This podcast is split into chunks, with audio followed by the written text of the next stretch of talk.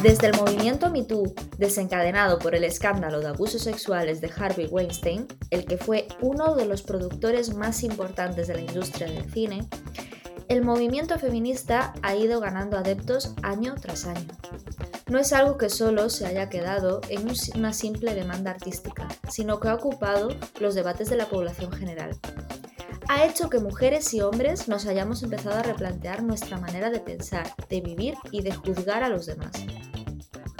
Dejar de pensar que solo hay una manera de vivir la familia, el amor, la maternidad o el ser mujer. Porque sí, por desgracia, en eso quizás llevamos muchos años de atraso respecto a los hombres, por un mero motivo cultural. Mientras ellos trabajaban y se construían a sí mismos como hombres individuales, nosotras nos ocupábamos de criar niños y muchas también de trabajar. Estas eran las mujeres todoterreno que además de llevar dinero a casa, criaban de los niños y cuidaban el hogar. Mujeres que al final monopolizaban todo su tiempo en ser madres y cuidadoras y dejaban a un lado el escucharse a sí mismas para construirse y alimentarse como mujeres. Pero ahora se comienza a abrir uno de los debates que me parecen más interesantes, porque las mujeres ya no solo decimos sí a la igualdad y no a los abusos y al maltrato, sino que además hemos dado un paso más allá en esta historia. Ahora también comenzamos a escucharnos, entendernos y conocernos a nosotras mismas. Queremos salir de ese corsé que nos ahogaba. Así que ahora comenzamos a reivindicar que nos dejen ser mujeres.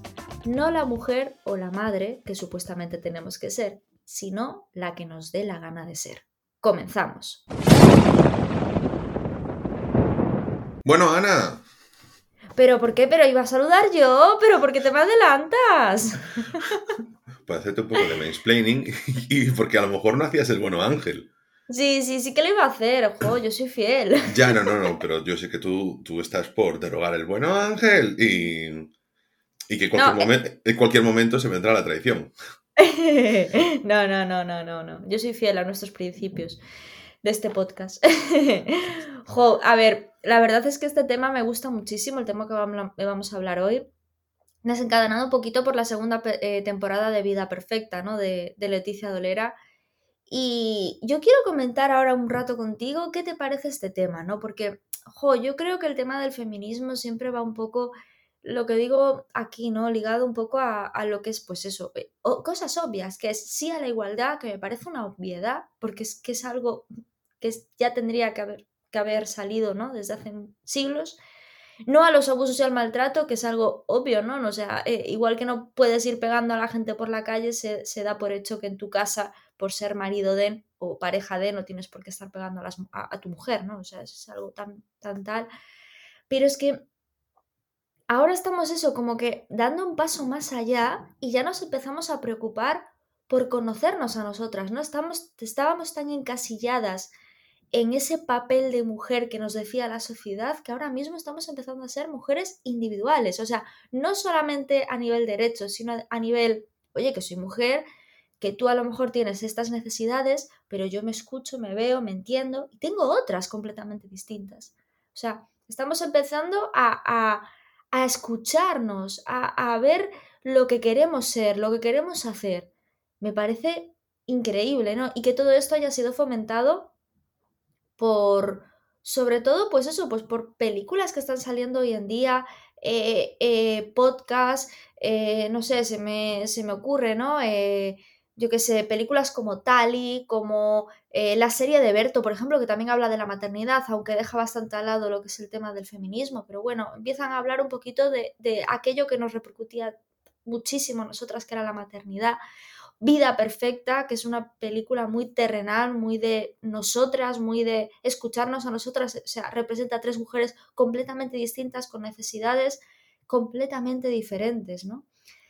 Y también vamos a hablar de una película que, bueno, la típica americanada, pero que ha cambiado completamente su mensaje para decir, eh, somos mujeres, estamos aquí, tenemos necesidades, somos distintas, somos madres diferentes, somos mujeres diferentes, pero no somos malas, ¿no? y que es Malas Madres, protagonizada por Mila Kunis. Entonces yo creo que se está empezando a desarrollar pues es un movimiento de escuchar a las mujeres que va más allá, como dicen muchos, de ir por la calle enseñando las tetas o el culo, ¿no? O sea, es mucho más, eh, más importante, más profundo y que si entendemos eh, eh, la cultura de las mujeres a lo largo de los siglos es comprensible que suceda ahora, porque vamos muy atrasados, ¿no? No sé si estás de acuerdo con lo que estoy diciendo, Ángel. ¿Cuál es tu opinión no, no lo estoy. Es el, este es el plot twist del episodio, no lo estoy. Yo aquí soy Roma Gallardo. Mira, en, precisamente ayer yo pasaba por el... O sea, fui a ver el live show de Estirando el Chicle aquí en Vigo y... Mm, bueno, había una cosa que decía que estaba bastante interesante, mm, tanto Carolina Iglesias como Victoria Martínez. Nosotras estamos en el número uno de Spotify, estamos ahí petando. Si te fijas en las listas número uno de podcast de Spotify, pues se encuentran ellas dos. Está Inés Hernández y Nerea Pérez de, la, Pérez de las Heras en eh, Saldremos Mejores. Está Buenismo Bien, que le da también eh, ese protagonismo con la sección de ENAR, que al final es un tercio o a veces un medio del, del programa. Y, también la implicación, perdona que te interrumpa, Siño, eh, la implicación de Manuel Burke, ¿no? Que siempre tiene ese principio, y Quique Peinado también, tienen ese principio de reflexión que Manuel Burke siempre está muy comprometido en analizar todas las cosas machistas, muchas veces lo hace, ¿no? Todas las cosas machistas que hacemos al día a día sin darnos cuenta por la cultura y la educación que tenemos de hace años, ¿no? Mm. Y bueno, también es el guionista de Vida Perfecta, que eso también repercute. También, pero no iba por ahí, sino el hecho de, tienes al final eh, mujeres que son protagonistas en estos temas, hablando de cosas de mujeres. Eh, yo estaba pensando, bueno, ellas comentaban cuando estaban intentando llevar su serie para que la comprase una televisión y le decían en la productora, oye, pero ¿hay posibilidad de que no parezcáis dos mujeres?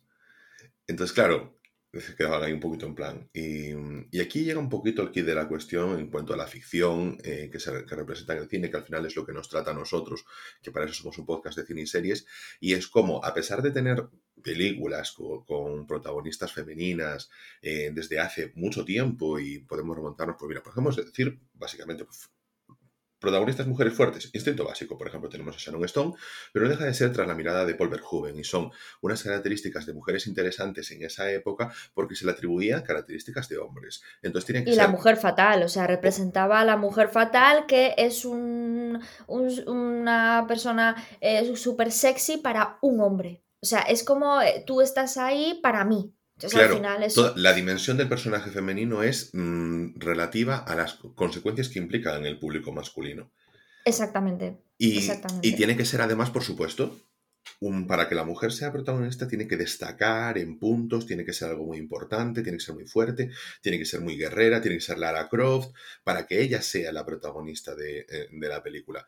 Pero Em, ya llegando al punto de, como decías tú, haciendo, por ejemplo, un timeline de, pasa de ser, a lo mejor esa es la representación de la mujer, o, si no, el romanticismo más casposo, a, bueno, eh, llegamos a un punto en el que vamos a, a girar hacia otro lado y vamos a hacer reivindicación, reivindicación, reivindicación y reivindicación.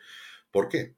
Porque venimos de un pasado muy oscuro, y ahora es el momento de pelear contra ese pasado. Y no quiere decir ni que se llegue, ni que se esté llegando, ni nada, porque yo creo que se empieza un poquito a avanzar, nada más, pero abre la puerta a que se empiece a traer una cosa que en los hombres y sobre todo en la comedia, en la comedia costumbrista, se ha tratado desde siempre, que es eso, el día a día, el costumbrismo, las eh, inquietudes en las películas, como decías tú antes, película clásica americana, las inquietudes que le pasan a un tío es, llevan siendo retratadas desde 1980, que a lo mejor son muy basic, también te digo, pero es verdad, así es, pero joder.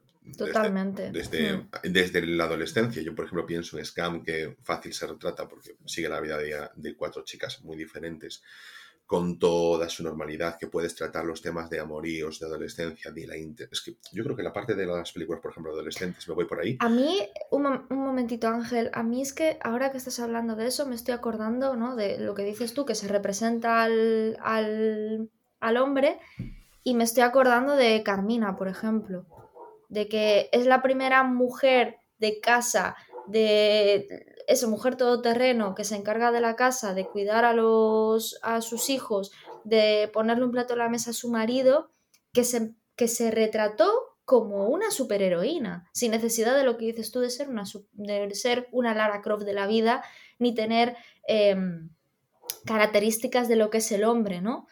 E, es ella, es como, representa a muchísimas madres de casa, muchísimas mujeres de este país y de muchos, y de muchos países, ¿no? Y que se haya convertido en, en Carmina, que es toda una institución, ¿no? La madre de Paco León, que ahora mismo ha, estado en Masterchef y yo es la primera edición que veo de Masterchef en mi vida y realmente cómo se ha ganado a todo el mundo, cómo ha sido reconocida como una supermujer sin necesidad de tener características de nadie. Es que es un movimiento necesario lo que está pasando ahora. Necesario para dar visibilidad a todas esas mujeres que son la mujer que ellas quieren ser, no la que le pide la sociedad que sea. Porque esas mujeres son las que nos han educado, las que nos han criado, nuestras vecinas. Y, y me parece maravilloso. Y hay veces que hay cosas con las que no estoy de acuerdo, muchísimas y muchísimas, ¿no? Pero con las que están pasando, con cosas que se están haciendo en los medios, con movimientos que se están desarrollando, pero sí que es cierto que digo, es necesario, es un paso por el que tenemos que pasar y dentro de este movimiento habrá mucha paja, mucha borralla, mucha mierda, hay veces que dices tú, puff, es que esto no nos hace un favor, al contrario, nos pone una piedra en el camino, pero es necesario. O sea, todas esas cosas son necesarias para que empezamos, empecemos a ser conscientes, porque yo no he llegado a este pensamiento, y creo que tú tampoco, Ángel, eh, porque lo lleve innato desde que nací.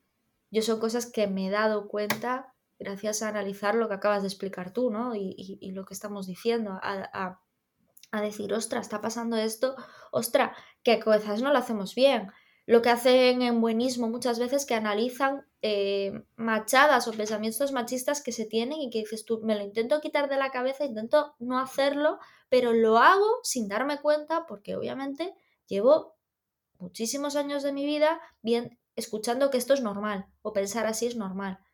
Entonces es necesario al final. Yo iba, mm, te estaba comentando por el tema de que creo que, por ejemplo, en la adolescencia se ha cambiado el punto de vista en, que ya no es eso. Películas adolescentes son simplemente eh, chavales queriendo follar y haciéndose pajas y con sexualización máxima, sino que pasan más cosas en el día a día. Y pasamos, por ejemplo, a la vida adulta. La precariedad del hombre y la precariedad de la mujer no son iguales cuando tú tienes veintipico años. Y las experiencias que pasas a la hora de buscar trabajo no son las mismas. Por ejemplo, a un tío no le puedes preguntar qué, qué significa, por ejemplo, hacer de azafata y de cómo te tratan con la condescendencia que te tratan, que al final es lo que me cuentan a mí las chicas, de cuando eres azafata en un evento, por ejemplo.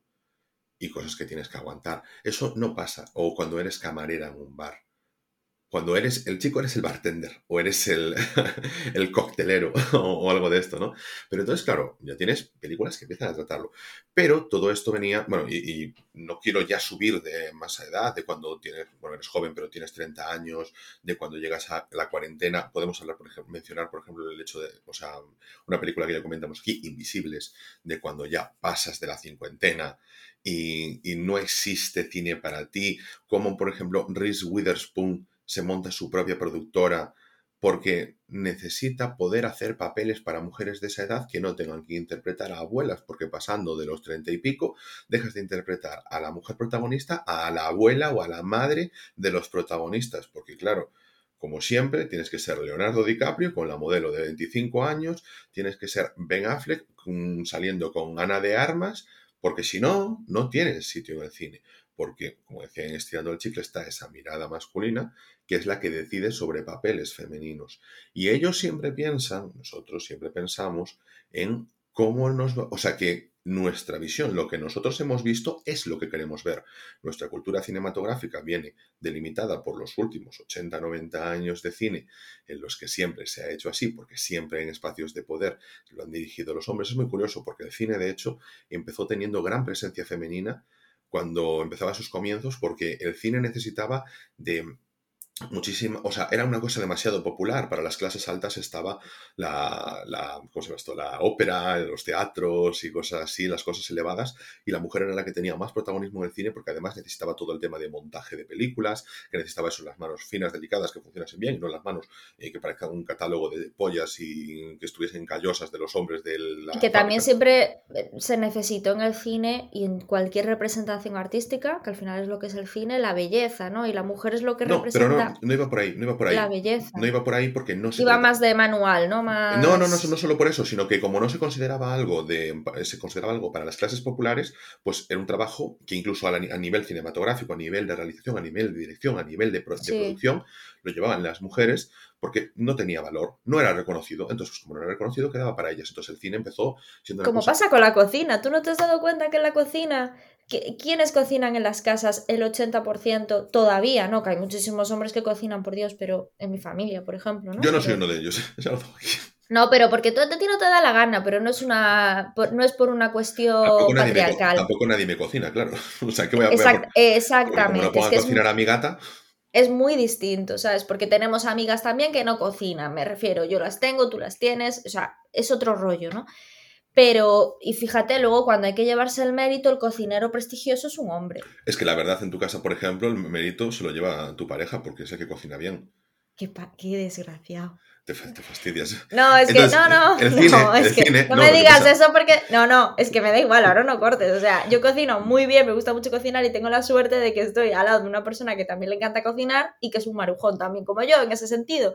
Entonces nos compenetramos muy bien, pero Ángel, para meter picar, para picar, dice que nosotros, pues eso. Así no, lo voy a explicar para que no piensen que no cocino, porque no, no, no, Ana, que más me gusta en la vida. Ana, cocina un montón, lo que pasa es que yo solo digo que el mérito se lo suele llevar Ricardo, no porque sea merecido o no, que cocina espectacularmente. Porque es como tú, porque es como tú. Como yo busca la manera, busca la manera de siempre ser el pavo henchido. Pero ¿cómo que yo busco la manera de ser el pavo Hombre, hombre, por favor. Me estás, dejando aquí. El niño en el bautizo. y el muerto que el entierro. Teníamos, de hecho, tuvimos un grupo de Telegram, Ana y yo, que se llamaba La niña en el bautizo y la muerta en el entierro, pero por ella. Lo que pasa es que como, como estas intrahistorias no las sabéis vosotros, pues aquí esto queda de que yo soy aquí el que viene siempre de protagonista, pero no.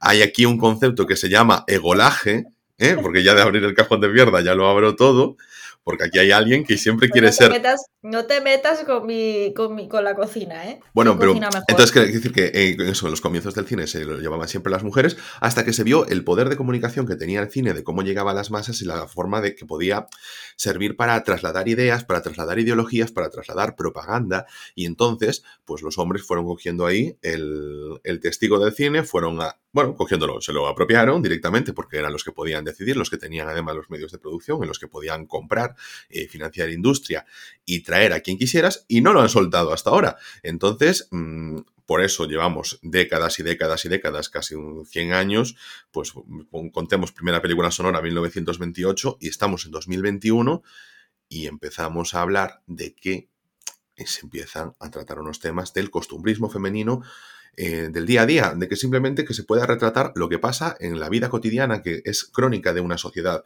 No hay crónicas de una sociedad representativas a lo largo de los últimos 80 años, y eso es muy fuerte, porque quedarán unas cosas anecdóticas.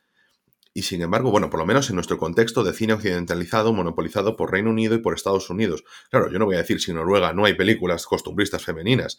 Eh, no hay, a lo mejor en Asia, bueno, con lo machistas que son los hombres, en Asia, mm, bueno, pues como aquí, pero que se nota de otra forma, pero mm, también cuesta pensarlo, ¿no? Y aquí, sin embargo, nos encontramos ahora con este cine, con que viene Leticia Dolera, con una serie como Vida Perfecta, y hace dos años, 2019, nos trae el día a día de tres mujeres con sus problemáticas, con sus movies y diciendo, hostia, eh, la maternidad, hostia, eh, no, no, sé cómo va esta movida, no podemos pensar también en Juno, cómo se llevó el tema del embarazo, por ejemplo, hostia, las relaciones sentimentales, el, el rol que tenemos, que, que nosotros no somos un sujeto pasivo, no somos un objeto ni un sujeto pasivo, sino que somos parte, un, parte porcentual igual a la otra parte de la relación.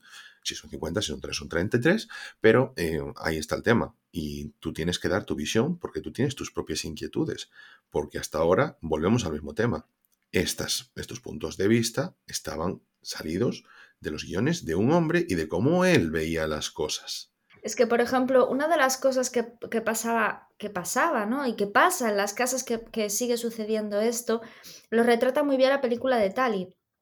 Y también la película esta que os digo, Madres Paralelas, que es la típica comedia eh, súper ligerita, eh, pero eh, con una temática relacionada con esto en lugar de... No, madres Paralelas, no, malas No, perdona, malas madres, y Madres Paralelas es la de Almodóvar, disculpad, malas madres. Vale, y una de las cosas que, representan estas películas es eso, ¿no? O sea, como tú eras una tía de cañón o eres una tía de cañón, Eres joven, conoces a un tío, empiezas a salir con él y todo perfecto. Y tú eres la diosa de ese hombre. Pero ¿qué pasa? Un buen día, eh, pues la pareja se afianza, vais a vivir juntos y tenéis hijos. Entonces, tú como mujer empiezas a cuidar a los niños, cuidar la casa, no tienes tiempo para ti. Llega un momento que ya ni te arreglas porque no tienes tiempo. Que si clases extraescolares, que si colegios, que si reuniones. Si aún encima trabajas, pues imagínate, es el trabajo más todo eso. Y llegas a casa y ves a un tío que solamente va a trabajar, vuelve a casa, se sienta en el sillón y hace el papel de niño. ¿Qué hay de comer? Eh, ¿Has lavado la ropa? O sea, tú acabas siendo la madre, que eso es una, en una de, las primeras escenas de Malas Madres, se ve perfectamente y en Tali no se representa tan descarado, ¿no? Porque al final es una película mucho más eh, profunda, mucho más intimista, pero se ve como acabas eh, eh, cuidando a esa persona que supuestamente tendría que estar ahí, que es tu pareja, que es la que tiene que ser. Yo hoy fallo, pero yo estoy aquí pendiente, y tú mañana fallas, pero yo estoy aquí pendiente, porque eso es la maternidad y eso es de lo que habla también Malas Madres, ¿no? De, de que no, nadie sabe ser madre ni padre, nadie lo sabe hacer. Somos todos malos padres, somos todas malas madres. Y el tema es que como, como Concho eh, tenemos la receta o, el manual de instrucciones, ¿no? De ser buenos o malos padres. No lo hay. Por eso te tienes que escuchar a ti mismo e intentar hacerlo lo mejor posible. Y no hay una única manera, hay 800.000. Y tú a lo mejor puedes darle una educación o hacerlo de una manera y querer igual o más que yo a, a tus hijos, ¿no? Entonces al final es eso, tú acabas siendo para tu marido una cuidadora. Entonces, ¿qué pasa? Que ya no te empieza a ver atractiva. Porque obviamente yo si veo a una persona que está en casa todo el día llena de mierda, de vómito, de, de, mm, de estrés, de tener que estar haciendo mil cosas, de, de, no poder tener tiempo ni para arreglarse, llega un momento que el apetito sexual y la conexión con esa persona acaba desapareciendo día tras día. Entonces es cuando vienen las depresiones de las mujeres, etcétera, etcétera, ¿no? Entonces dices tú, jo, es que ¿cuánta gente está pasando por eso? ¿Cuánta gente habrá pasado por eso? Eh, las familias, nuestras madres, las carminas de, toda España. Es que me parece tan triste. Y luego dicen que las mujeres estamos locas. Esto una vez lo dijo Burke en su programa. Decía, es que, joder, decían que las mujeres. No, fue Enar Álvarez, que las mujeres estábamos locas. Pero ¿cómo no van a estar locas? ¿Solo lo que es eso? No poder estar pendiente de ti para nada. Viviendo para los otros continuamente. Las mujeres están locas. Yo cada vez que escucho que las mujeres están locas, es que me dan ganas de decir, pero tú sabes por qué lo estamos. Porque, eh, porque, porque teníamos esas salidas, porque estábamos depresivas, era por eso. Y entonces, claro, no es lo mismo vivir en una pareja que, pues, pues que se lleva las cosas entre los dos con normalidad y en igualdad de condiciones, y cuando tú te olvidas de la clase del niño, como yo sé que el niño tiene que ir a clase, te digo, eh, ya lo llevo yo. O eh, que se nos olvida, que se nos está olvidando.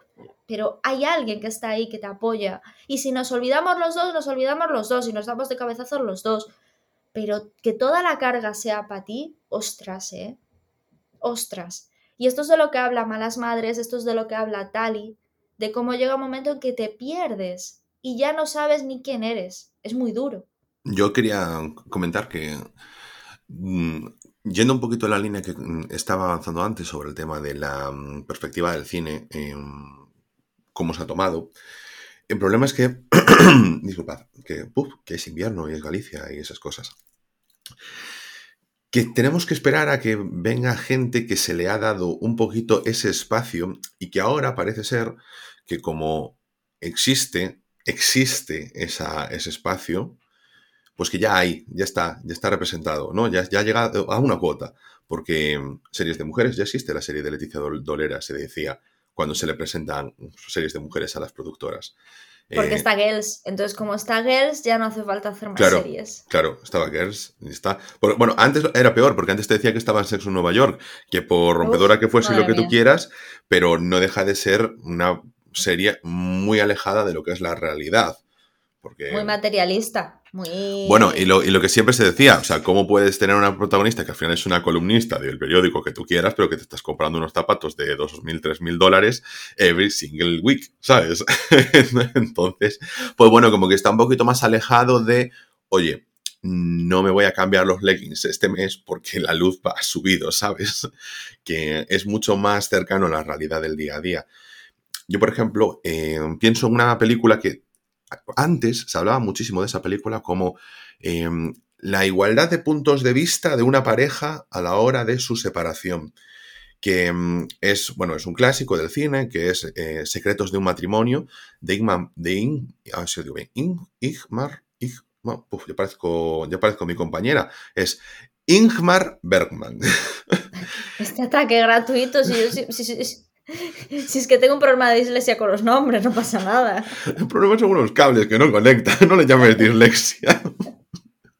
bueno, pues el secreto de tu matrimonio, eh, siempre, yo eh, más la recuerdo como, como la película que te ponía el ejemplo de ser los puntos de vista eh, paralelos de un hombre y de una mujer que tienen una discusión por su matrimonio y que con el tiempo y con la perspectiva de haber visto otro cine, de haber visto otras perspectivas, te das cuenta de que una vez más no es así de que en esa película, para hablar un poquito de cine en este sentido, en el punto de vista masculino está muy sobre representado sobre el punto de vista femenino, pero a nadie le llama la atención hasta que lo sobreanalizas, que a veces necesitas sobreanalizar. No me gusta nunca sobreanalizar, pero esto sobreanalizado te das cuenta de que no, no es así. ¿Por qué? Una vez más, el punto de vista masculino se ha convertido en lo mainstream, es lo normal, es lo habitual. Las chicas que llamaban la atención porque hacían cosas diferentes era porque salían a jugar al fútbol y porque hacían cosas de hombres. Y parecía que se ridiculizaba el hecho de jugar con otras chicas, de cosas de chicas y todas esas cosas porque hacían cosas de chicos. Entonces la chica era diferente, entonces molaba. Y en el cine se traslada de la misma forma.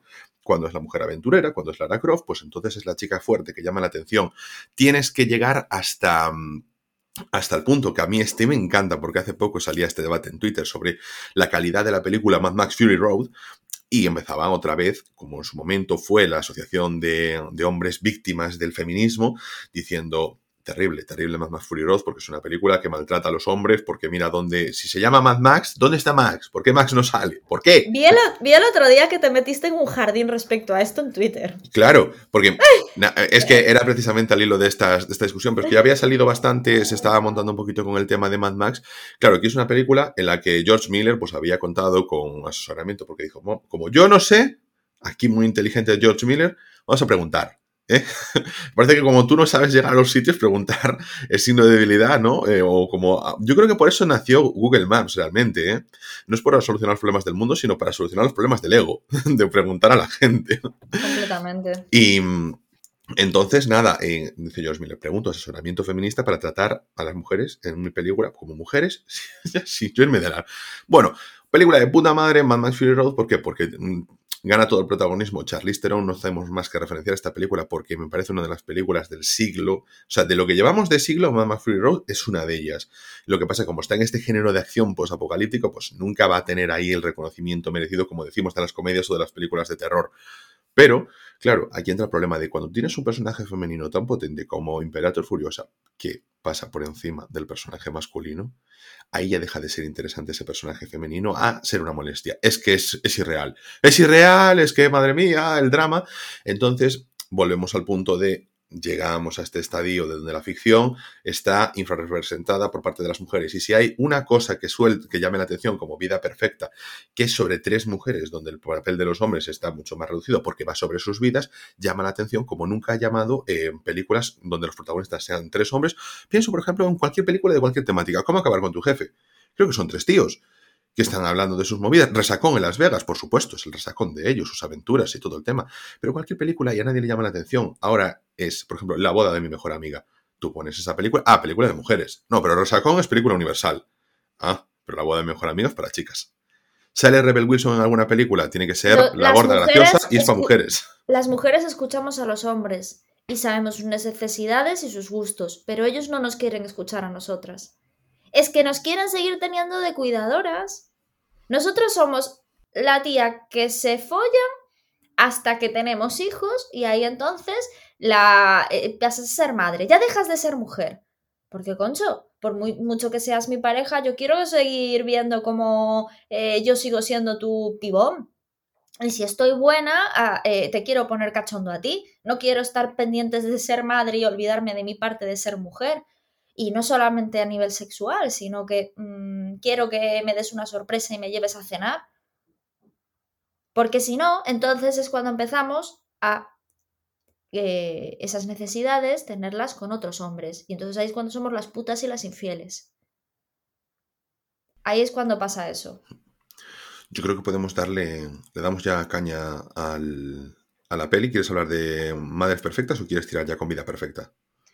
Con Madres Perfectas, no, Malas Madres. Bueno, ya llevamos tres títulos distintos. La película es Malas Madres, protagonizada por Mila Kunis, una comedia americana súper ligerita, pero que habla este tema mm, de las primeras veces que lo veo en un tipo de comedia así tan bien llevado, la verdad, a mí me gustó, es una comedia ligera, no es un peliculón, no es un tali, no tiene nada profundo, pero sí que es cierto que es la primera vez que veo una comedia ligerita llevada de este palo, con una estructura tan simple y tan típica, porque es eso, la típica comedia, la, típica americanada, pero que nos deja muy clarito estas cosas eh, que estamos hablando ahora y sobre todo la necesidad de seguir siendo mujer y que no podemos estar cuidando de nuestras parejas, ni de nuestros hombres, ni de nadie, ¿no? O sea, tenemos que ser madres, tenemos que ser mujeres, tenemos que ser mujeres con nuestra pareja y se tiene que cuidar todo.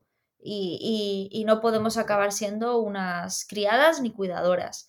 Entonces, pues bueno, eh, no hay mucho más que decir. Yo creo que durante todo el rato hemos estado comentando las cosas más importantes y, bueno, eh, es una peli, pues eso, la típica chica que, se encarga de todo, trabaja, se encarga de todo y tiene al hombre, pues que nada, llega de trabajar y se pone como si fuera un niño, ¿no? Que hay de comer, que está la ropa preparada, lo que sea.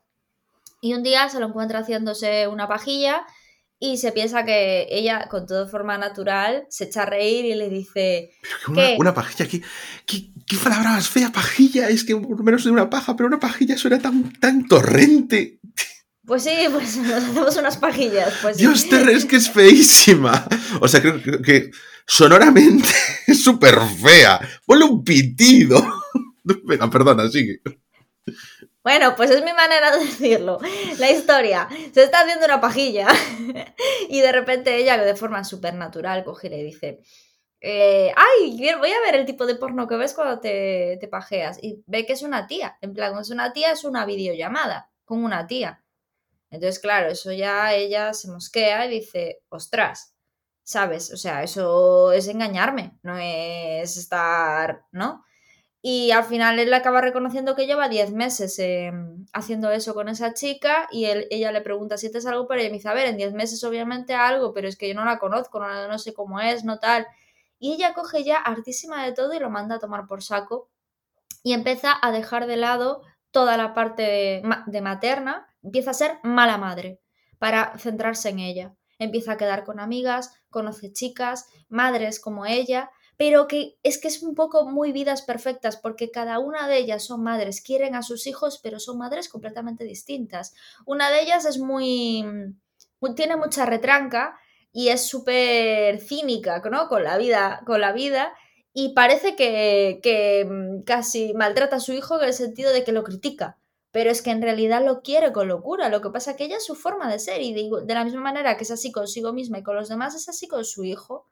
Y entonces representa pues eso, un tipo de madre mucho menos eh, convencional de, oh cariño, te quiero. Pues no, pues yo soy más seca, pero no significa que sea mala madre. Otra que es así mucho más, uh, mucho más hierbas, ¿no? Que tiene menos carácter, por así decir.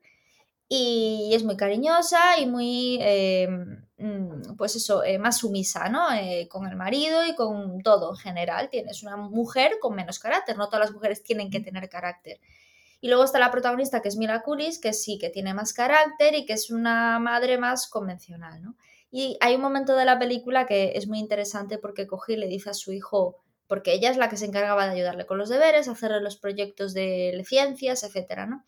Y le dice el niño, ¿ya me tienes el proyecto hecho? Y le dice ella, no, no, no te lo tengo hecho ni te lo voy a hacer, porque te estoy malcriando. Y si te sigo haciendo las cosas, te vas a convertir en el típico tío que, que, va a ser un fracasado el día de mañana, pero no un fracasado a nivel profesional, sino un fracasado con el resto de, relaciones que puedas llegar a tener amorosas. Y es verdad, si tú fomentas eso desde pequeño a tu hijo, el día de mañana va a tener el mismo papel que en ese momento su ex marido. Va a necesitar de alguien que lo cuide. Eso es lo triste. Que nosotras, por ser buenas madres, no nos damos cuenta de que estamos eh, em, colaborando buenas madres, a lo que nos dice la sociedad, estamos colaborando en seguir ese papel en el hombre. Entonces ella se da cuenta de eso y dice, no, esto lo corto yo. Entonces, al final de la peli, que bueno, que es lo típico, ¿no? Que ella se va dando cuenta de que tiene que pensar en ella misma, empieza a tener pues sexo con, un chico y, y, empieza a ser ella, a recuperarse a sí misma. Entonces llega un momento que un día se levanta por la mañana y ve que el desayuno está hecho y le dice a los niños, no, es que como no te levantabas, hicimos el desayuno. ¿Eso es ser mala madre? No, no es ser mala madre. Es que cuando uno se queda dormido, el otro no tiene que depender del otro, sino decir, bueno, se queda dormido, pues salgo yo del problema. Se habían hecho el desayuno y le dijo, y aparte habían preparado la comida, le dice ella, ¿que os habéis hecho todo esto? Y dice, sí, claro, porque ahora es nuestro trabajo también ostras, llegar a ese punto de decir, no soy mala novia ni soy mala madre por querer que la otra persona esté ahí al 50% como estoy yo, y que hay veces que yo esté al 20 y que él esté al 80 y que a la inversa, hay veces la otra persona está al 20 y tú estás al 80, es que es un trabajo en equipo, pero no solamente la pareja, los hijos también es un trabajo en equipo. Entonces, me parece muy interesante ese mensaje porque me parece fundamental fundamental. Haciendo el papel de buenas madres, no colaboramos en terminar con, con, con los hombres que necesitan cuidadora. Y es eso, ¿no? Al final dices tú, jope, si estoy buena, si estoy cañón, si, si soy guapa, si me veo atractiva, ¿por qué no puedo ser mujer? ¿Por qué no puedo? Solamente tengo que ser madre y cuidadora de mi pareja ostras, ¿sabes? Es un, tema, que yo creo que será muy recurrente en los próximas, en, el próximo cine, en este, en los nuevos años 20 que hablábamos antes de el año, en la temporada pasada, en el capítulo pasado de la productora y distribuidora de A24. Y el costumbrismo, del que queremos hablar ahora, del que sale en vida perfecta, y creo que el, abaratamiento para hacer cine y el auge de las, mm, bueno, de las distribuidoras de estas en streaming, que sí que apuestan por otras ficciones más baratas también hay que decirlo, claro, que también, que todo es por lo que es, porque no hay unos Avengers eh, con perspectiva de género ni nada por el estilo, no, eso no se ha puesto ahí, aunque dará muchísimo, y hasta que haya un taquillazo estilo Avengers de mujeres, pues no, no podemos decir, pues mira, ya la cosa está pichipacha, ¿no? Pero de momento no, pero por ejemplo, yo estaba pensando en la serie de Abril Zamora, todo lo otro, de, en HBO Max, en cómo estás viendo, bueno, pues Vida Perfecta en Movistar, no dejan de ser. Bueno, es Movistar, o sea, es importante Movistar en España, pero relativamente importante, quiero decir, hasta que, o sea, Netflix te trae, si es verdad, series como la serie de Nadia Santiago, eh, nuevas producciones, cosas así, ya digo, baratas y tal, pero mm, yo creo que no se termina de apostar tampoco por ellas. Yo solo creo que HBO Max es la única que está apostando por todo lo otro, que es la que ha patrocinado muchos problemas, ha metido, digo, programas, ha metido mucha publi y, esas cosas, pero no me suena que ninguna otra cadena esté apostando de verdad por este tipo de series. bueno, Movistar ya no vamos a hablar porque teniendo en cuenta las últimas eh, cosas como el fin de Leitmotiv eh, por motivos políticos y movidas del palo, pues no, no va a tirar mucho por ahí la caña.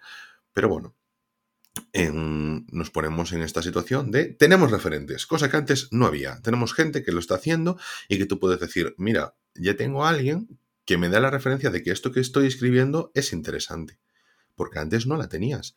Porque contar tus problemas del día a día, contar que vas a las clases de preparación postparto, pues tenías que pensar o es una cosa que solo le interesa a esas mujeres que están o que lo han pasado y que a lo mejor que no quieren ni siquiera recordarlo. Entonces es un nicho de población muy tal, pero Aparte pasa una cosa y es que es muy curiosa que esto lo hablan en vida perfecta, la preocupación por tu cuerpo, ¿no? Es curioso que eh, la mujer siempre ha sido em, como obligada a estar buena, ¿no? A cuidarse, a ser una mujer fatal, por así decir. Y el hombre da igual, el hombre le puede salir tripa, pelos en las orejas, el hombre no tiene por qué cuidarse, ¿no? O sea, y eso se ve también, pues yo qué sé, en los medios de comunicación. La tía siempre está cañón, casi siempre, y el hombre da igual, que no se le pueda ni mirar a la cara. A ver, o sea, es que es así, ¿no? Y pasa muy curioso porque ahora, en, Vida Perfecta también se ve, es como que nosotras empezamos a preocuparnos por las consecuencias que tiene nuestro cuerpo, la, la, maternidad, por ejemplo. Que es algo que no nos estaba permitido decir. Ostras, es que un paso, el paso por un parto nos deja secuelas. Hay un, eh, capítulo de Buenismo Bien en el que Nara Álvarez habla de esto, ¿no? Y, joder, te, quedas flipando. Y yo me acuerdo de mi madre, que siempre, eh, joder, la gente te habla del parto, de la maternidad, es bonito. Y mi madre siempre ha sido una mujer todo lo contrario a eso, gracias a Dios. Me decía, ¿parir? ¿Bonito? ¿Parir? Digo yo, primero es una cosa íntima. Ahí no tiene que ir, eh, venir nadie que parece allí en las películas que siempre está todo el mundo fuera esperando a que nazca el niño. Ostras, tío, que es mi intimidad, dejadme en paz. Yo entiendo que queréis conocer al niño, pero es mi intimidad. Esto es como cagar. Es que mi madre siempre me dice, parir es como cagar. Hay que hacerlo en la intimidad. y sobre todo porque es que es, o sea, metemos todo eso bonito a una sensación, o sea, a un momento en el que tú, no, tú estás cagado de miedo por lo que te pueda pasar a ti, por lo que le pueda pasar al niño, por lo que pueda surgir en tu cuerpo, todas esas cosas, ¿no? Eh, eh, em, ¿Cómo va a quedar luego eh, mi, físico? Me voy a recuperar no solo del peso, sino a nivel emocional, todo el revoltijo hormonal que tengo. Ostras, es que, ojito, ¿no? Y es una de las cosas que ahora mismo se, está, se está hablando sin tapujos, de decir, concho, que parir no es un camino de rosas, que ser madre no es un camino de rosas, y que vosotros, los hombres, no tenéis que pasar por eso, y en ese sentido tenéis ahí como eh, estar más fuertes, ¿no? Respecto a nosotras en ese aspecto. Y eso es verdad, ¿eh? ahí estamos nosotras en desventaja, pero ya se empieza a hablar de eso. Se empieza a hablar con naturalidad no como si fuéramos algo inferior, sino con naturalidad, que es lo que es. En esta temporada, no sé qué te... Bueno, me has ido dando unas pinceladas, la verdad, previamente, pero yo considero que esta temporada, a ver, la serie ha madurado, lo que nos pasa es que nos ha quitado un poquito del tema de, ¿cómo se de la frescura de la primera temporada. Entonces, eh, pues verás, eh, creo que le, falta, o sea, le, falta un poquito eh, poder desarrollar algo que no hayamos visto ya. Entonces, la primera temporada, la naturalidad con la que nos presenta Leticia Dolera a su hermana, a su amiga interpretada por eh, Celia Freijeiro, las situaciones de las relaciones, etcétera, eso realmente em, pues te chocaba precisamente por el cambio de contexto, por el cambio de, tono, por el cambio de lenguaje que se utilizaba. Y ahora en esta segunda temporada, al tener que ser una extensión, tampoco te aporta nada nuevo más allá de lo que son las temáticas, ¿no? O sea, era el previo, el parto de Leticia Dolera, la preparación para el parto, el tener, eh, o sea, que el padre sea una persona con diversidad funcional, el hecho de conocer a Manuel Burke y tener una relación bueno, pues eh, una relación sana, aunque no sea una relación típica, es una relación sana que tenía más o menos entre los dos, con sus problemas, no perfecta, una vez más, aludiendo al tema de vida perfecta.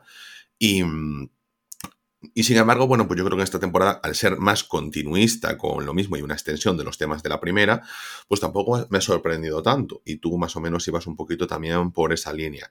A mí me ha gustado mucho, eh, al no parir yo, y al no tener hijos y al no desear que haya más que animales por mi casa, em, empatizo mucho más con la situación, por ejemplo, de, Celia Freijeiro, de, de su historia, que con las otras dos historias, y de hecho me parece la más interesante porque es la que cuestiona las relaciones de pareja, que es algo incluso más universal.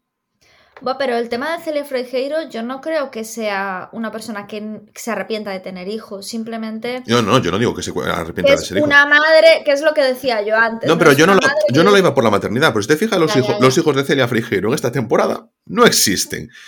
no existen. No existen ni... ahí para Bueno, pero tú sabes si son los mismos actores, porque por mí los podían haber cambiado por, no, por ah, Sí, sí, sí, sí. Son no, no, no, no, que sí, que tienes razón en eso. Claro, es que los podían haber cambiado por, por unos muñecos y yo no notaría la diferencia, ¿sabes? Porque tienen cero relevancia porque se centran completamente en su relación, en la suya con su marido, en su relación extramatrimonial, pero sobre todo en su, ¿cómo se llama? En su insatisfacción y cómo hay un punto, a ver, en la historia de ella, pues em, había tenido, tenía relaciones en la primera temporada, tenía amantes, eh, el marido también había tenido alguna aventura y se habían reencontrado en una aplicación de citas entre ellos dos eso les había dicho, bueno, les había hecho sentir que, bueno, pues igual tenemos que probar cosas nuevas entre nosotros, les había reencontrado, les había hecho reconectar y entonces en esta temporada nos cuentan cómo después de ese sentimiento de, bueno, nos hemos vuelto a encontrar, ¿qué tal si probamos esto? Pues intentan tener una relación abierta, intercambios de parejas, pero que es una cosa muy de 2017, ¿no? Pero cómo resulta que no funciona para los dos. A ella no le importa, pero a su marido sí le importa. Él no lo quiere. Y bueno, esto desencadena que en una de las dos formas que puede desencadenar, que simplemente pueda continuar la relación bien así, pero la otra es que simplemente se decidan separarse. Y con dolor, pero sin dramas, por lo que se ve, ¿sabes? Que es una cuestión que me gustó muy bonita, ¿no? En plan, oye, lo hablamos eh, con respeto mutuo, nos hemos querido y nos queremos, pero simplemente hay cosas que la relación ya no van ya no van y hemos intentado, hemos hecho este esfuerzo, que muchas veces es una barrera para las parejas que no quieren y no tienen tampoco por qué pasar, pero que, oye, pues lo hemos, lo hemos hecho y a lo mejor de esa forma hubiese funcionado, pero no es para los dos. Es que esto es la consecuencia de lo que yo decía antes. Yo me he convertido en la cuidadora, yo me he convertido en madre, he dejado de ser mujer. Yo al dejar de ser mujer, por tanto, yo dejo de atraerte tú empezaste a tener aventuras y yo llego a un momento en que yo también quiero despertar mi, mi, ser mujer. Y como tú me ves ya como la cuidadora y madre de tus hijos y no como la mujer, pues me busco la vida fuera. Cuando se dan cuenta de esto, que él es cuando empieza, esto es en la primera temporada, cuando él empieza a hacerse cargo de los niños y a tener un papel de equipo en casa, ella dice, ostras, pues ahora estamos funcionando bien. ¿Qué pasa? Que en esta segunda temporada se da cuenta de que han llegado tarde, de que él ha bajado del guindo, ha caído del guindo muy tarde, porque a veces en las parejas es lo que pasa, que tú estás esperando a que el otro reaccione, pero reacciona tarde. Hay una escena en la serie que le dice algo así como, nada, ya tienes, están los niños en cama, la cena está hecha, no sé qué tal, o el desayuno, ya no me acuerdo en qué momento. Y entonces Celia le dice, bueno, cuando hayas hecho esto durante cinco años, estaremos en paz. Exactamente. Claro, es que darte cuenta de todas estas cosas está bien. Te das cuenta de que. Pero te va a valer para el futuro, pero no te va a valer para solucionar lo que ya se ha cambiado. Las cosas cambian día a día, segundo a segundo, con las decisiones que tomas y no puedes corregir lo que ha pasado.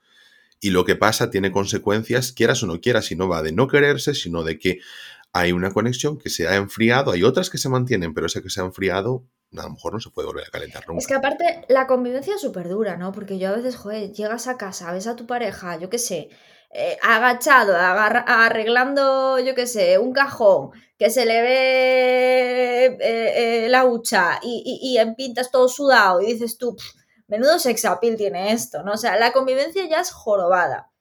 Como para. y le quita muchísimo de la. de la pues eso, del principio, de que cuando ves a tu pareja siempre arregladito, guapo para ti y tal y que cual. Si aún encima le añades todo esto, y claro, una cosa es que sea un periodo corto de tiempo y que te dé tiempo a reconducir la relación, y otra cosa es que pase mucho tiempo y que al final te des cuenta digas es que ya no tiene solución. Aquí, por ejemplo, lo que... Es que ahora que, ya todo funciona, la que no funciona soy No, lo que... Bueno, es que no todo funciona, porque de hecho ya no solo es esa parte, es que él no está de acuerdo tampoco con la nueva forma de vida que querían llevar, que era la solución para una de ellas, o sea, para Celia, pero no era solución para él. Esa nueva forma de vida tampoco era solución para ella porque ella luego se da cuenta de que esas necesidades iban más allá de simplemente tener una relación abierta ella, eh, yo lo que entendí al final de la serie, cuando ella no cumple el contrato, sino que lo engaña, es que en realidad era, esto es una excusa, ¿sabes? Que a lo mejor luego tengo una relación y desde el principio la tengo abierta con otra persona, pero con esta persona en realidad no es que yo quiera tener una relación abierta y si quiera esta persona, es que ya no, porque has llegado tarde, porque empiezas a ser el padre de tus hijos tarde y porque empiezas a ser el marido como hombre y me empiezas a ver como mujer tarde. He sido muchos años tu madre. Hmm. Y eso enfría cualquier relación. Sí, y ahí a mí lo que me gusta es que se acepta el hecho de no hay vuelta atrás y se ha terminado. Pero sobre todo me gusta mucho el tema de que Celia, em, cuando le dice el marido, em, no, no puedo seguir con esto, y ella dice, vale, no está de acuerdo, pero cede porque una vez más se pone el papel de cuidar a su familia sobre ella misma, sobre lo que ella quiere. Y eso yo creo que ya, yo creo que ese momento de ceder es lo que desencadena ya en la aventura y todo el tema, ¿no? Yo creo que el otro podría haberse sostenido mucho tiempo, no quiero decir que esa solución, pero para ella le valía, porque seguía pudiendo encajar eh, su forma de vida.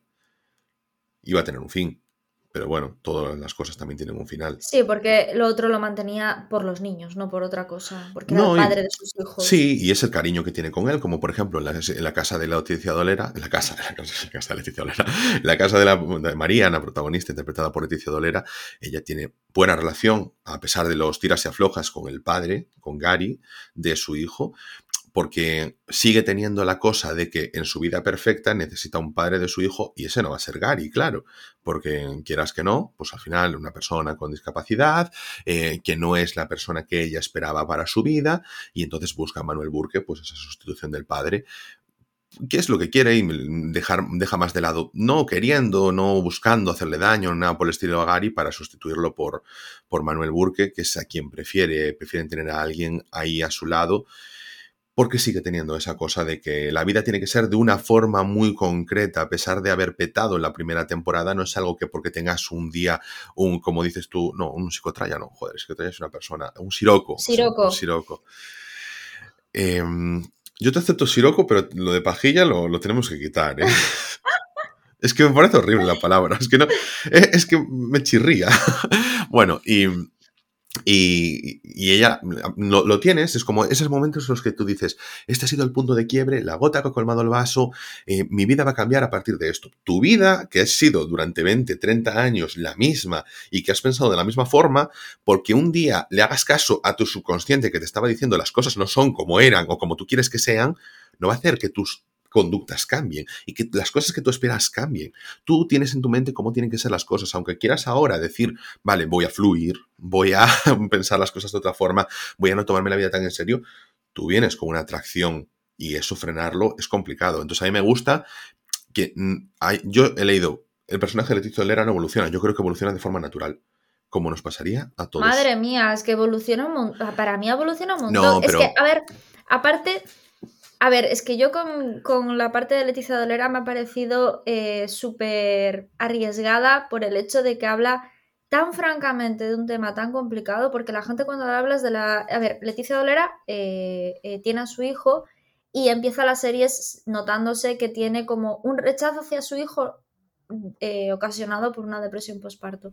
Cuando hablamos de más que rechazo, perdón, pero, pero más que rechazo, yo siento que lo que dice ella es indiferencia, que a veces es peor. Indiferencia, sí. Sí. Y esto es debido a que, pero es debido a la, depresión postparto, que lo que te hace es decir, jo, tendría que estar súper feliz por ser madre. Esto es debido a la presión a la que estamos sometidos las mujeres por ser buenas madres, entre comillas. Es que tú, a ti te sale el niño y tú tienes que ser verde, Liz. Tú tienes que estar súper Exactamente. Tú tienes que ser eh, eh, eh, la leche. Y a lo mejor eres de esas madres, como aparecía en la película Malas Madres, que son súper toscas y no significa que sea mala madre, significa que es una mujer tosca y como por tanto va a ser así.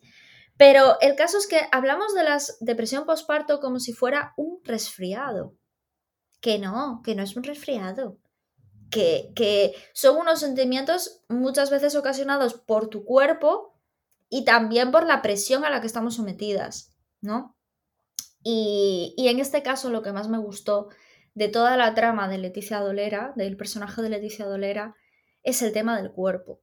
Porque es una cosa que a mí me preocupa. Por ejemplo, voy a hablar personalmente porque soy mujer, ¿no? Y aquí tengo yo más protagonismo que tú, Ángel. Em, a mí una de las cosas que, o sea, a, mí la maternidad no me atrae, nunca me ha atraído, nunca me han gustado los muñecos, por ejemplo, yo creo que en las jugueterías los muñecos habría que quemarlos, porque me parece horrible regalarle un muñeco para que lo cuide a alguien. No, pero, perdón, aquí, aquí es que yo soy una cosa que odio, los odio, los odio profundamente porque yo no puedo entender a la gente que dice, no me gustan las películas de terror, rollo Anabel y cosas así, luego a los niños les regala esas cosas grimosas. Esa es otra, esa es y que, Bueno, que son, que, son súper duros con esa cabeza, que a mí de verdad me, gusta cogerlos por un pie y estamparlos contra el suelo. Totalmente, pero es que yo desde pequeña siempre he sido así. Yo me acuerdo una vez que mi tía me regaló un carrito de bebé con un bebé con cuatro años y, y, en medio de la, de, la cena, de la comida familiar, dije, ¿qué mierda es esto? Claro, o sea, mi hermano rebolos de la risa, pero el primer hermano, claro, es más mayor que yo y me conoce y, digo yo, pero ¿qué, ¿qué, concho es esto, tío? Que yo quería un escalestre, ¿qué me estáis contando? pero claro, a ver, a mí no me atrae mucho la maternidad. Tampoco la rechazo 100%, pero no me atrae. Pero una de las cosas que más me preocupa de la maternidad, y joder, eh, me encanta poder decirlo ya libremente. Me encanta que salga estirando el chicle y que se empiece a hablar de estas cosas sin que quedes como una mala, mala mujer ni una mujer fría. Pues tío, yo digo, es que a mí me, me preocupa cómo va a quedar mi, mi cuerpo después de parir. Me preocupa que mi, que es la preocupación que tiene Leticia Dolera, ¿no? Que mi, que mi chocho siga funcionando de la misma manera, porque, joder, yo estoy muy contenta con él. Y a mí me preocupa perder eso, porque es parte de mi, de mi ser, de mi esencia como mujer, ¿no? Y yo me acuerdo que muchas veces hablo de con mi madre con esto y, mi madre me dice, eh, tu cuerpo no vuelve a ser el mismo. Tú estás jodida. A partir de que pares, tú estás jodida. Claro, ¿sabes cómo es mi madre? Que es una madre tosca, bruta. Y yo digo, joe. O sea, yo no sé si es porque tengo la madre que tengo, entonces ya voy con el miedo que voy, pero es una cosa que me preocupa. Entonces, cuando veía a Leticia Dolera con la misma preocupación que tendría yo o que tengo yo sin haber sido todavía madre, dije yo, jo, entonces no soy la única. ¿Cuántas mujeres no habrán que estén pasando por lo mismo? Y hay un momento de la escena, porque claro, Leticia Dolera tiene miedo a verse el chocho. Tiene miedo, porque no sabe qué ha pasado ahí abajo, porque sabe que ha salido algo del tamaño de un melón por ahí y, y, le preocupa. Entonces, eh, ella le preocupa mucho eso. Y llega un momento de la serie al final, cuando ella con un espejo se ve el chocho. Aparte es que le fue gracioso porque lo vi con mi pareja. Y claro, en esas típicas, las típicas escenas esas, cuando va moviendo el espejo para verse, verse, verse la vagina, eh, normalmente en todas las escenas de cine, justo cuando se la va a ver, se cambia el plano para verse la cara de ella, ¿no? y no, se le vio el chocho. Entonces vi que mi pareja hacía, hostia. Dice, no me lo esperaba. Y le digo yo, ¿pero por qué? Dice, no me lo esperaba. Y realmente luego lo analicé y dije, yo tampoco, porque que se hubiera visto no es la típica escena, ¿no? Yo estaba esperando el cambio de plano y me moló, me moló mucho, porque es un chocho, es una vagina, no pasa nada. Entonces, eh, cómo ella vuelve a redescubrir su sexualidad, porque al final tienes que volver a, recuperarte, tienes que volver a poner las hormonas bien, tu cuerpo bien. Me pareció tan fundamental que ella tuviera ese egoísmo, porque no nos está permitido ese pensamiento egoísta, y que se viera que es algo natural y humano tenerlo y que no pasa nada, no eres mala madre, ¿eh? simplemente es normal que pases por eso y tengas esas preocupaciones ostras, a mí, por ejemplo, como mujer me quitó un peso de encima. Yo vi esa serie y, yo le decía a mi pareja, joder, no soy la única, no soy la única, es que me quitó un peso de encima. Y luego ya, ¿qué pasa? Que esto, joder, si algún día, por ejemplo, una, yo o una persona como yo quiere ser madre, nos quita un peso de encima, Ángel. Es que nos quita un peso de encima. Es que a lo mejor, eh, eh, gracias a esto, yo en algún momento se me ocurre ser madre. Porque ya no me siento con tanta presión.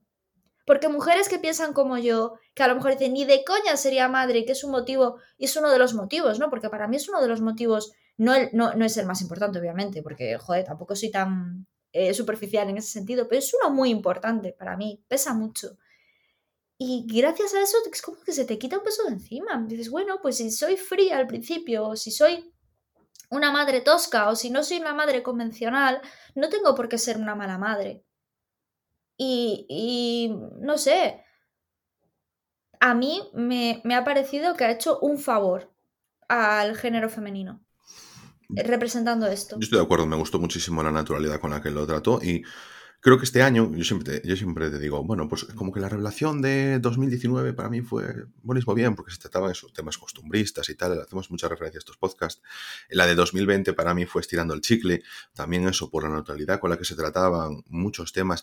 Tan natural era que yo tardé, pero como muchísimos, muchísimos, muchísimos, muchísimos episodios, en que alguien me hiciese ver que solo llevaban a mujeres eh, de entrevistadas. De que solo había pasado por ahí un hombre, que era Iggy Rubin, que era amiga de ellas, pero... yo, me di cuenta hace, yo me di cuenta hace poco, no me daba cuenta. porque se trata con muchísima naturalidad. Entonces, eh, una cosa que, bueno, eso. Y ahora este, este año, yo siempre dije que era Inés Hernández, otra persona que también trata las cosas con muchísima naturalidad. Em, y en este caso, me gusta que tengamos series así, porque no es, o sea, te la pones y sientes como una extensión de la vida diaria, algo que te están contando tus compañeros, eso me gusta mucho, siempre lo decía de Scam, que siento como que estar viendo las historias de Instagram de mis amigos, que están simplemente un poquito más lejos, y la de Vida Perfecta, pues, pues también muy, muy cercano, muy próximo. En la que se me hizo más lejana ya es la tercera historia, la analizamos un poquito, y te cuento además una cosa que no me gustó de la serie, y... Y, es que en general esta temporada, independientemente de que nos haya gustado todo esto y que me parece buena serie, me parece más floja que la primera, mucho más. Sí. Mucho más, pero bueno. Pero bueno, es eso. Pero sí, sí, sí, sí, sin fallo. Sea, la podéis ver, además yo creo que os va a gustar. Pero, em, claro, si os gusta este podcast, yo creo que os gustará la serie. Y en este caso, la tercera historia es de em, Esther, la hermana de, María, de, de Leticia Dolera. Esta está interpretada por, a ver si lo digo bien, Aisha Villagrán. Eh, yo creo que sí. Eh, por cierto, el personaje de Celia Frigeiro, yo digo Celia Frigeiro porque la adoro, pero bueno, se llama Cristina, que no lo mencionamos Qué guapa es. Sí, eh, da terriña. Y, mm, el caso es que el personaje de Esther, pues un personaje pues, que vivía acoso. Era la pintora frustrada, que trabajaba enseñando arte en un museo, que era eterna adolescente, e inmadura emocionalmente, y tenía ya 40 años y que no tenía unas perspectivas de vida más que eso, ir de cerveza a cerveza y de porro en porro, y intentando, pues bueno, pues hacer su vida así, ¿no? Y tampoco está mal, también te digo, ¿eh? si lo estaba disfrutando, el problema es que ya no lo estaba disfrutando. Y entonces empieza la temporada con una relación con una mujer mucho mayor que ella. Nos, está bien porque a mí nos cuenta esa historia de las relaciones cuando ya eres adulto. No es lo mismo cuando tienes 40 y estás con una persona de 50 y pico que cuando tienes 30 eh, y estás con una persona de 40 y pico porque los momentos vitales son muy distintos. En este caso también y eso nos lo pone un poquito a la serie, pero bueno, creo que lo trata también con mucha naturalidad. Eh, las diferencias entre que ella quería a alguien que le aportase estabilidad, que hiciese que ella pusiese los pies en la tierra, porque era como, yo entiendo que por una parte las voces de los demás y luego una vocecilla suya que medio estaba por ahí, pero creo que sabe combinarlo, conjugarlo bien con todas las eh, indecisiones de su vida, con todo lo no saber qué rumbo tener. Y una cosa que, por ejemplo, decía Leticia Dolera, su psicóloga, bueno, el personaje, María, de, a la psicóloga de la serie, que es que siente que los demás están haciendo proyectos de vida y que ella no, cosa que no es cierto, porque muchas veces esa comparación que nos hacemos con los demás, yo puedo pensar, oye, pues Ana, tú y tu pareja estáis haciendo un proyecto de vida, yo, madre mía, qué descalabro, no sé qué, y todos estamos por igual, porque tú estarás pensando, madre mía, esta persona que hace una carrera profesional, esta otra persona está diciendo, madre mía, qué estabilidad emocional tiene, qué estabilidad financiera, o madre mía, tiene ya una casa. Todo el mundo piensa que los demás tienen más estabilidad que, que, sí mismo. Entonces me gustó que la serie eso es lo que representa la serie, que muchas veces idealizamos a los demás, que eso es lo que nos dicen las redes sociales. No, pero en este caso me gusta porque son sus amigas más íntimas y cercanas. Claro, claro, claro. Y pensamos, pero es que eso lo pasa, que es lo que acabas de decir tú, que pasa por la que yo me sentí súper representada en mm. eso. Porque muchas veces ves eso en los demás. Entonces, esta, en este caso Esther está buscando su equilibrio, pero siente que algo no va bien. Eh, ve que eh, su pareja tiene ya proyecto como una residencia comunitaria de mayores. Sea, tendrá cincuenta y pico, pero ya está pensando en eso, en invertir para su futuro, para su jubilación, cosas así, en comprarse una casa, en casarse y mm, en casarse con ella, que al final, pues oye, la, la, serie ya te lo dice en el primer episodio, que se van a casar, que termina en la, el día de la boda. Y, mm, y me gusta porque previamente, en la despedida soltera, en el noveno capítulo, que es el capítulo de la catarsis, se va a un retiro espiritual, eh, con una eh, yogini recitando mujeres que caminan con lobos. Eh, bueno, eh, todo muy de la naturaleza. Donde, mujeres que corren con los lobos. Que pero estas van más lento. entonces, el caso es que están allí y, ella, pues bueno, pues tiene una noche de locura, se va con una chica toda tatuada, dice que quiere vivir su libertad, que quiere eh, seguir siendo como era antes, porque tiene esa parte idealizada. Ella sabe que quiere tomar otras decisiones y quiere volver otra vez al pasado. Esa mujer con la que se encuentra se lo hace recordar, pero luego se da cuenta de que esa mujer pues vive con sus padres, que no es como ella pensaba, que la realidad es diferente y no es una cuestión de matar el hype adolescente, sino de que hay cosas que han pasado y tú no quieres ya llegar, seguir por ese camino, no estás conforme con ese camino, porque yo creo que la, mm, en, la Esther de la primera temporada mm, sí se quedaría con, con esta chica que acababa de conocer. Pero esta Esther de la segunda temporada no, porque ahora quiere otras cosas. Simplemente ha cambiado y tiene que decirle también adiós a esa parte suya que ha dejado de ser y que lleva tiempo dejando de serlo, no por el paso de la edad, que muchas veces no tiene que ver con el paso de la edad, sino que simplemente la vida te cambia y tú mmm, tienes inquietudes que a lo mejor que ya las has satisfecho y ahora has pasado a otro plano. Y, y, bueno, me gusta. Lo único que voy a decir que no me gustó la serie, que me pareció que dije yo, no, ¿por qué me haces esto? Es que me pareció un poco eh, humor burdo.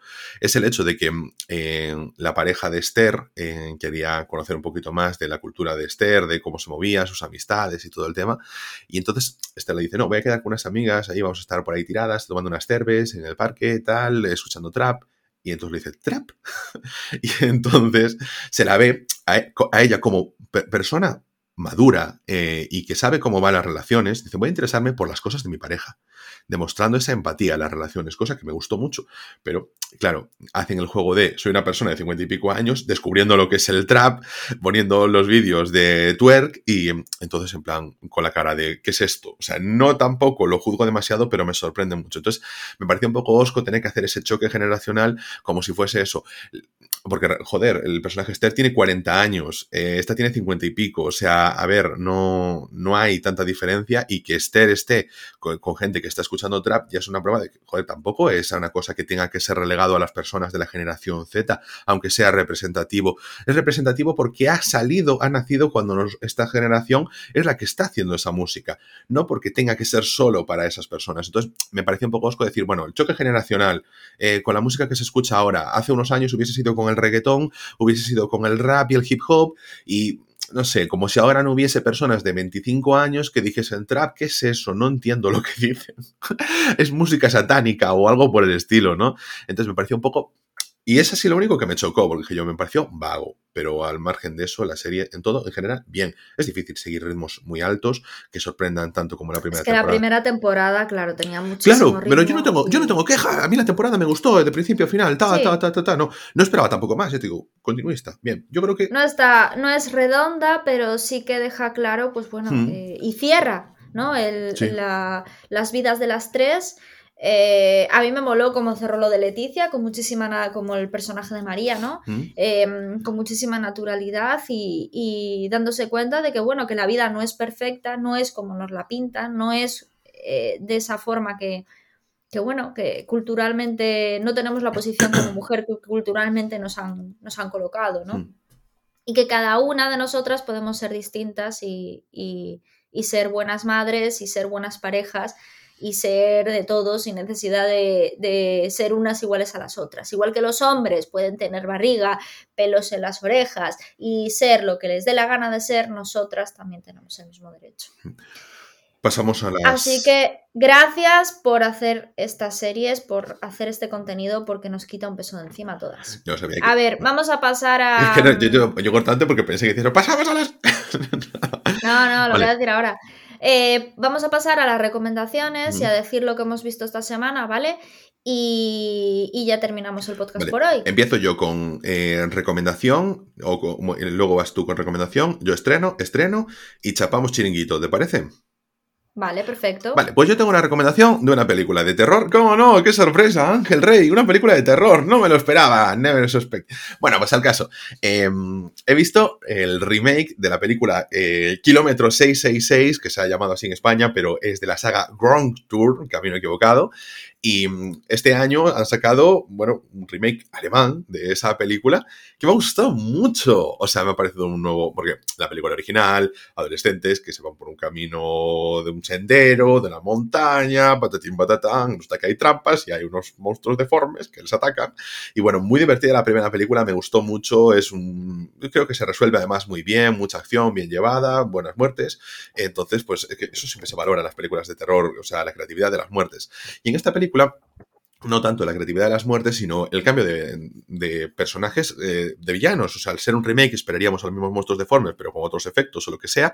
Y sin embargo, nos pone en la situación de adolescentes que llegan, bueno, chicos jóvenes que llegan ahí a una carretera, no son además te plantea con que no son tan tontos como la primera película, como la original, eh, que te demuestran, oye, pues que es gente formada, que son gente de ahora, gente que mm, de la generación de Internet, que no son simplemente unos mm, adolescentes hormonados tontos y más. Entonces eso me gustó. Punto uno, que no se infantilice a la adolescencia y a la juventud como tal.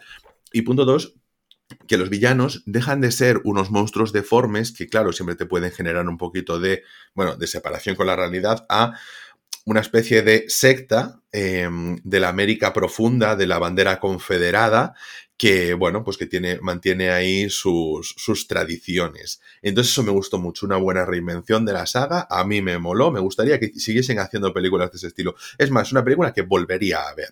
Así que esa es mi recomendación. Ground Tour 2021 la tenéis disponible en Movistar. Alana, dale tú lo tuyo. Vale, pues yo he visto la película Annette de Leos Caras Em, a ver, está disponible en filming, creo que está disponible por tiempo limitado, así que os aviso porque acaba de salir y no sé cuánto tiempo estará. Es una película de este año, de 2021. Eh, es francesa, obviamente, por, por, el director. Es el director de Holly Motors, que es una película que hemos hablado aquí varias veces de ella porque nos encanta tanto a Ángel como a mí.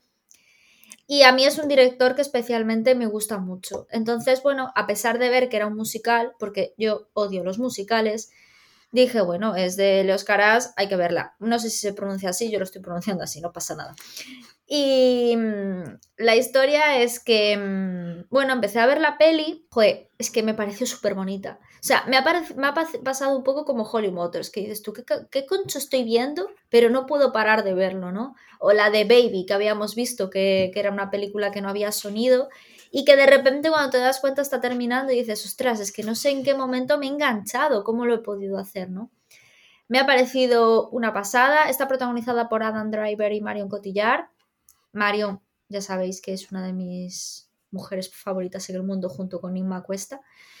Y guapísimas y aún encima es que se comen la pantalla con, lo bellas y, todo el, poderío que tienen como imagen, ¿no? Y la película va de un monologuista que se enamora de una cantante de ópera y tienen un hijo y una hija. Y bueno, pues a pesar de que penséis que la hija es el Chucky, pues de verdad que al final de la película os queda todo bastante claro, ¿no? Es, es pues habla de, del amor, habla de, de, lo dañinos y de lo autodestructivos que podemos ser con nosotros mismos y además de todo eso, habla de cómo a veces por, por el afán por el éxito acabamos por eh, explotar a explotarnos a nosotros mismos y a la gente de nuestro alrededor. Entonces me parece una peli muy guay y a nivel musical me encantó. Porque es el primer musical que no me pareció cursi en las canciones. las canciones de los musicales suelen ser cursis, estas no. Aquí que no nos gustan ni los musicales ni los bebés de juguete. Escúchame una cosa. Eh, has dicho que la hija parecía Chucky. Sí. A Chucky muñeco diabólico. No, no, porque me quedas a mí, claro. Ya me motivaste para verla. Claro, pero no, mírala, es que. es que, claro, yo estaba intentando mantener aquí la compostura, pero me estaba partiendo con lo de Chucky, en fin. Mira. Eh, no, sí, sí, sí. Vale, bueno. Pero es que hay memes en internet de eso. Vale, ¿eh? vale, vale, vale, no, no, que sí, que la, la, veo, la veo. Es que estoy llorando. Pero te estás partiendo, es que yo te escuchaba de fondo reírte. es verdad. Ay, mira, la recomendación que os traigo yo, bueno, el estreno que os traigo yo es buah, una serie que me encanta, me encanta, me encanta. Me parece que es tal que estado de gracia aquí. Es que, verdad, a mí, mira, em, ¿Cómo era? Todo, eh, todo sobre mi madre, no, joder, ¿cómo era la de Almodóvar, que no era todo sobre mi madre, que vi yo? Madres paralelas. Que no, ah, tampoco. mujeres al borde de un ataque de Tampoco. Que es la otra, que Dios, que la vi, las vi todas juntas. Mala educación. No, tampoco. Hable con ella. Hable con ella, madre mía. Sí, bueno, pues hable con ella. Javier Cámara está muy bien, pero a mí Bota Juan me parece impresionante lo que hace ese hombre. Es un registro tan diferente. Bueno, es que es muy diferente, obviamente, pero es que a mí me parece una calidad. El, mejor Javier Cámara está en Bota Juan. Vamos, Juan. Y ahora en el estreno, venga, Juan, ya disponible en HBO Max. No nos está pagando la promoción, pero estaríamos encantados de que lo hiciera porque de verdad, increíble serie. Tengo unas ganas ahora de ver esta temporada. Ya la tengo descargada en el iPad. Vamos, en cuanto tenga yo cuatro minutos, ya me la empiezo porque, uff, siento yo esa conexión tan, tan, tan, tan. Mira, yo siempre he escuchado que por parte, de- por la gente que está en, política, eh, bueno, un comentario que me dijo un periodista que siempre le dice él, pero que siempre todo el mundo está de acuerdo con él, ¿no? La serie que, ma- que mejor retrataba la política real española, no solo la española en general, pero la española en particular, era la serie VIP de Julia, de- eh, Julia Dreyfus. No, eh, hay una- un nombre por medio que se me ha ido y mm, que está también disponible en HBO. Serie increíble también, por cierto. Pero que si hay una serie que ahora es la más semejante, es la de Bota Juan. Y yo me encanta, la disfruto un montón. Y yo doy fe que una persona que durante muchos años seguí muchísimo, muy, muy, muy al detalle la actualidad política. Y que, de verdad, de verdad. Es que yo solo puedo pensar, eh, antes de dejarte la última recomendación, o sea, dejarte a ti para el último estreno, Ana, que cada vez que veo Bota Juan, pienso en la cena que en la tarde que se echó esa sobremesa que se echó Mariano Rajoy cuando fue la moción de censura y sabía que iba a dejar de ser presidente. Entonces Mariano Rajoy dijo, a tomar por saco, no voy al Congreso, me voy con mi equipo a emborracharnos al restaurante. Y, No me acuerdo de eso. el día de la moción de censura Rajoy dijo, no voy, no voy al Congreso porque total, me van a echar, no voy. Y se fue a Casa Lucio, me parece, pues a un reservado con su equipo y dijeron que corran las botellas. Empezaron a traer todas las botellas. Te digo una cosa. A mí me parece a bien, a mí me parece bien. Ah, Es que, es que me parece una, una mm, actitud natural, Yo siempre- independientemente de, que, de, de las ideas políticas que tengamos. Mal- O sea, es que es algo natural. Y que- Eso, que tengas, digas, me van a echar, que le den por culo a todo. Que sí, joder, que él, él nada dijo, venga, a- Algo muy humano. muy humano, que yo no, yo súper in con Rajoy, a mí me encantaría ser presidente, que me tuviesen que echar y decir, ¡Hala, venga, Lucio, trae las botellas, colega! Y, se cupillaron una curda terrible. De hecho, en ese restaurante durante un buen tiempo hubo un menú que era menú moción de censura. Para recordar lo que le pusieron a Mariano y a su equipo. Increíble. Y entonces, claro, yo me veo tan Juan y digo, es que solo puedo pensar en eso. Anita, ¿qué, qué estreno quieres ver tú o no quieres ver? Para tocarte un poco las narices, he visto que sale la nueva película de Pablo Sorrentino, ¿eh? de tu más mejor amigo. Y bueno, he visto que la, la distribuidora es Netflix, ¿vale? Bueno, vale, bien. Y O sea, la tendremos pues nada. Sí, Está bien no llama- tener que pagarle dinero a ese pedante asqueroso. Ahí, pero sí, el Jun Pope es de Pablo Sorrentino y te encantó. Sí, sí. Sí, por Bueno, la película se titula Fue una mano de Dios, va a salir ahora, bueno, ha salido en Netflix el, y título, es el una... título ya es eh, pretencioso. bueno, eh, sabes que está Es que relacionado Tiene de los antes cojones de decir la gran belleza. Es que es un gilipollas. a ver, John Pope y New Pope es realista. Un nuevo papa y un papa joven. Es que eso es verdad. Venga, Pero siempre está relacionado con algo de la religión. ¿Qué es Bueno, es un drama, comedia, basado en los años 80 y biográfico, ¿vale? Entonces, pues nada, eh, yo mm, tengo ganas de verla. Y con esto terminamos por hoy. Recordad que estamos disponibles en Spotify, en Evox, en Apple Podcast, en Google y Amazon Podcast y en casi cualquier aplicación de podcast. Podéis contactar con nosotros en arroba rayos podcast, la cuenta oficial del podcast en Twitter y nosotros nos veremos aquí mismo en siete días en Rayos y Retruécanos, el podcast.